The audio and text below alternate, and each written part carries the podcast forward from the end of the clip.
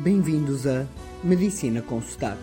A medicina explicada a todos, de um modo simples e com muita pronúncia. Cá estamos mais uma vez e agora vamos responder quatro perguntas que são as, as quatro que faltavam para ficarem todas respondidas. E então vamos começar pela que diz sugestões para melhorar o SNS. E vão ver que as respostas hoje são todas muito curtas, mas o que eu acho que é mesmo preciso melhorar, e não é o SNS, mas a saúde do ser humano, e neste caso dos portugueses, é focar realmente na promoção da saúde e só depois na prevenção da doença e só depois no tratamento, na cura da doença.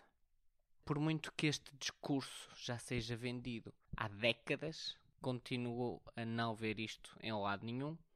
Cada vez a população tem mais doenças associadas ao estilo de vida e que são doenças perfeitamente evitáveis se houver um trabalho de todos nós e, e claro, dos decisores, de quem faz as, as leis e quem toma as decisões centrais, no sentido de promover a saúde das pessoas. Menos diabetes, menos obesidade, menos fumadores. E para promover a saúde é importante exercício físico e uma alimentação correta. Havendo isto, a maior parte dos problemas está resolvido. Portanto, as políticas devem focar muito isto. E por muito que saiba isto, não vejo nada disto na, na saúde, quer em Portugal, quer nos outros países. Portanto, era para mim bastava isto, uma maneira fácil de melhorar não só o SNS, mas sim a saúde dos portugueses. Segunda pergunta: qual a sua opinião sobre o curso de medicina na Católica? A minha opinião aqui é muito simples. Nós temos universidades privadas em quase todos os cursos, portanto, na medicina não, não fará sentido haver uma exceção por princípio, ou seja, a medicina não pode ser privada quando todos os outros cursos têm.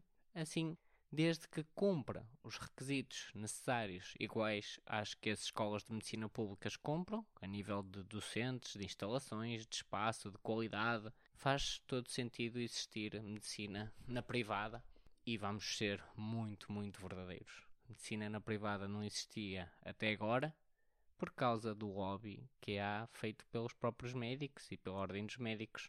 Portanto, espero que o curso de, de medicina na, na católica, na privada, seja bastante bom. Idealmente que seja melhor ainda que na universidade pública, porque o importante para os portugueses é que se formem bons médicos.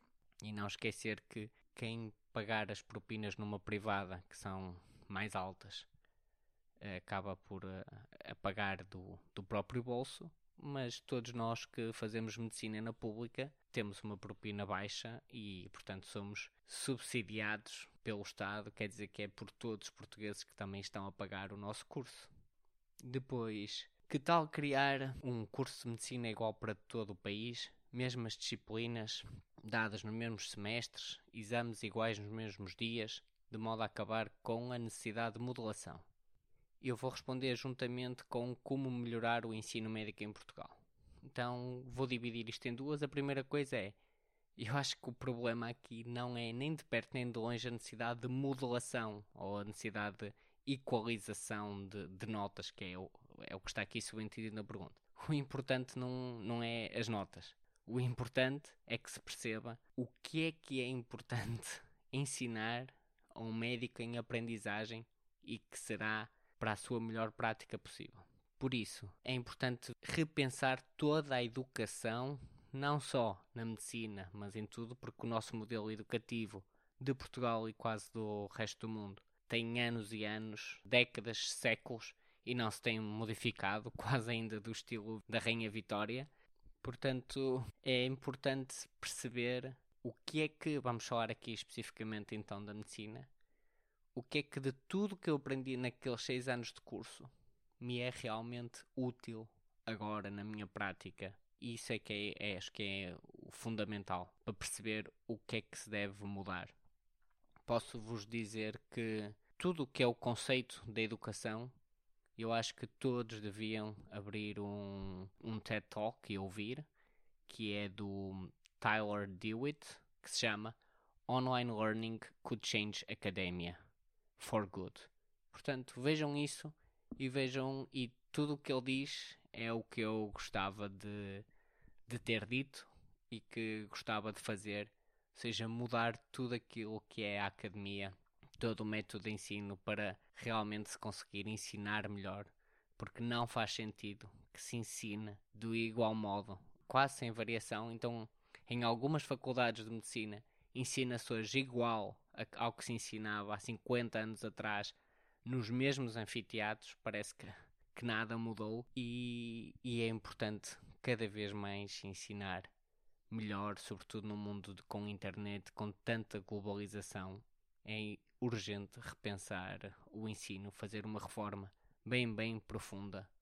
E acho que aqui não se trata de igualar as, a medicina no país, nem se trata sequer só da medicina, trata-se de rever todo o processo educativo e dentro da medicina mudar por completo o curso e perceber realmente o que é que faz sentido e o que não faz e como usar todas estas novas tecnologias de comunicação que nós temos à disposição, como por exemplo o YouTube. Eu no meu exame da especialidade fartei-me de ver vídeos do YouTube e no fundo quase que eu escolhi os professores que queria. Eu não tinha que ir àquele anfiteatro àquela hora ouvir o professor X, pelo contrário, eu à hora que eu quisesse eu abria o YouTube e escolhia o canal que eu achava que me ensinava melhor.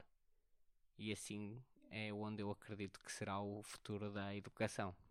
Com isto estão respondidas todas as perguntas e depois vamos passar aos próximos episódios voltando às, às doenças e à fisiologia e a explicar a medicina de um modo simples e com muita pronúncia.